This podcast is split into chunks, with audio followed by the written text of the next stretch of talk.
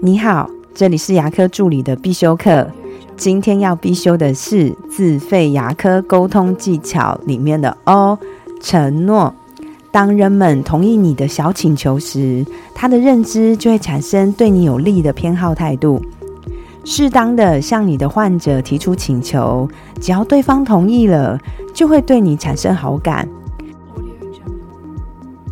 就像是要求患者刷完牙，再躺在牙椅上看着。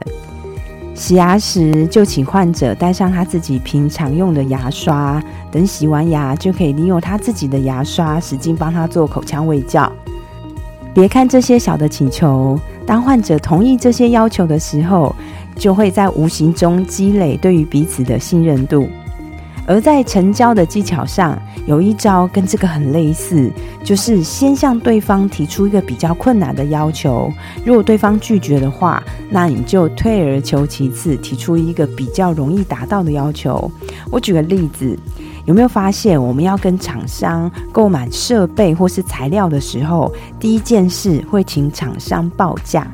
厂商第一次报价，一定是报一个全餐价、全配价。什么都帮你配齐的，相较的，它的费用也会比较高。这就是所谓一个比较困难的要求。当然啊，客户可能不会在第一时间就会同意。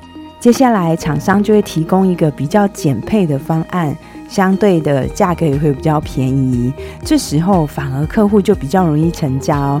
这就是先提出一个比较困难的要求，再退而求其次，提出一个比较容易达到的要求。虽然这样的做法不一定百分之百适合自己的诊所，但是无论向你的客户提出大请求或是小要求，都可以视状况勇敢的向患者提出，因为在承诺当中就会增加对你有利的偏好态度。我今天的分享就到这边。如果觉得今天的内容对你有帮助的话，请帮我下载下来或分享出去，让更多人听得到。如果你对牙科管理、自费咨询跟助理培训有任何问题，欢迎留言给我，或者是在龙语牙体技术所的粉丝专业可以找到我。我们下次再见了，拜拜。